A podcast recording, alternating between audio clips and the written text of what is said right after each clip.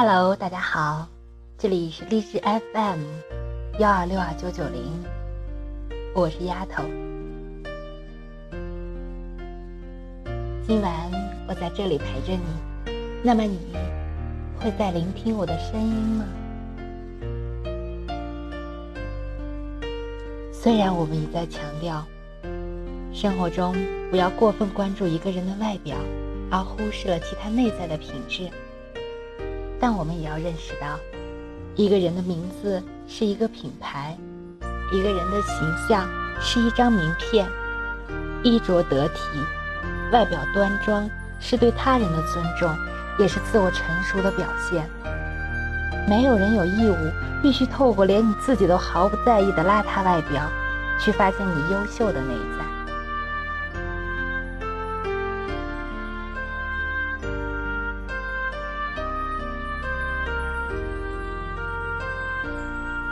我为什么相信以貌取人？文杨澜。一九九五年的冬天，如果我再找不到工作，灰溜溜的回国几乎成为我唯一的选择。可我再一次被拒绝了。想起那个面试官的表情，我非常想抓狂。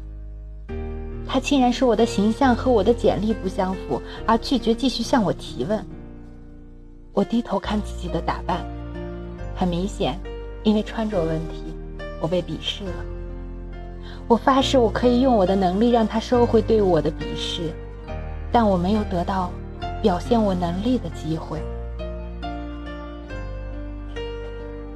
形象永远走在能力前面。我的房东傻琳娜太太是一个很苛刻的中年女人，他规定我必须十二点之前熄灯睡觉，规定我必须在十分钟之后从浴室走出来，规定我如果不穿戴整齐就不准进入他的客厅。不准我用他的漂亮厨房做中餐，他甚至规定我在他有客人来访的时候必须涂口红。我非常讨厌傻琳娜这种所谓的英伦女人的尊严，但所有人都说傻琳娜是最好的寄宿房东。我看不出他好在什么地方，就好比当我很多次面试失败回来后，厨房里一点吃的都不会有，并且如果我上楼发出声音。他会站在卧室门口，很大声地指责我。我刚刚洗完头发，坐在床上，一边翻开报纸的招聘信息，一边吃我带回来的面包卷儿。这很是违反了莎琳娜的原则。他冲上前来，一把夺过我的面包和报纸，用英文大吼：“你这个毫无素质的中国女孩，你滚出我的家！”我于是披散着头发，在睡衣外裹上大衣，冲出了门。二十五年来，我以非常漂亮的成绩和能力一路所向披靡，从来没有人说我没有素质。我们家并不贫穷，但二十五年来，我的妈妈一直告诉我，能力才是最重要的。我不能明白，以貌取人在这里居然成为一个正义的词语，这简直是对我二十五年的人生观的侮辱。我愤怒地冲进一家咖啡馆。天气实在太冷，我也很饿。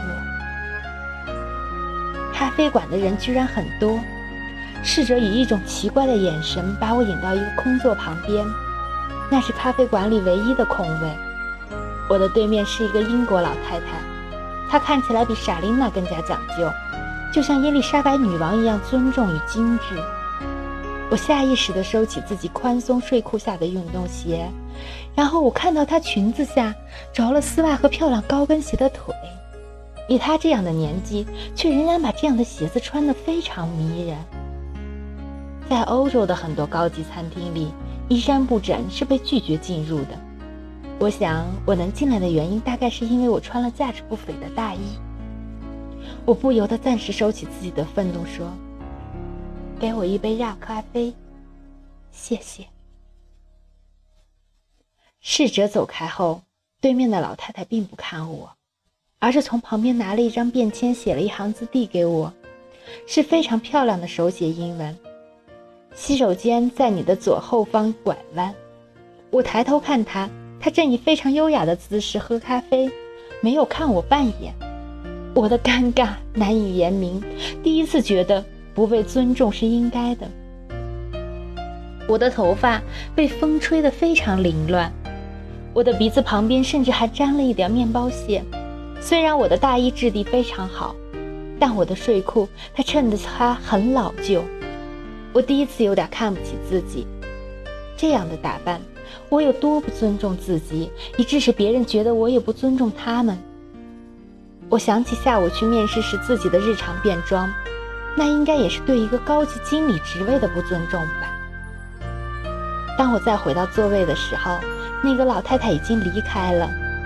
那张留在铺了细柔格子餐桌布上的便签多了另一句漂亮的手写英文：“作为女人，你必须精致，这是女人的尊严。”我逃也似的走出了那家咖啡厅，莎琳娜竟然坐在客厅里等我。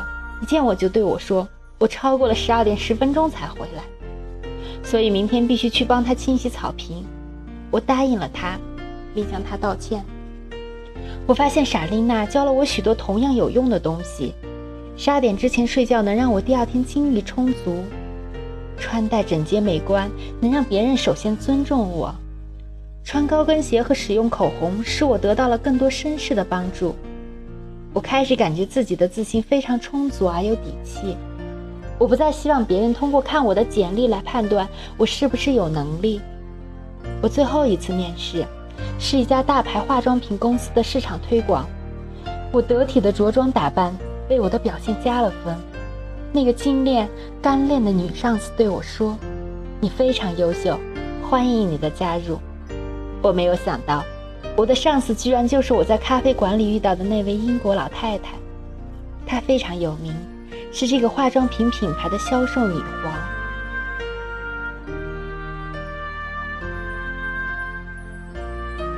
你必须精致，这是女人的尊严。我对她说：“非常感谢你，是真的非常感谢她，非常感谢她那句‘作为女人，你必须精致’。虽然她没有认出我。是的，没有人有义务必须透过连你自己都毫不在意的邋遢外表，去发现你优秀的内在。你必须精致。”这是女人的尊严，我在后来的后来，都一直记得。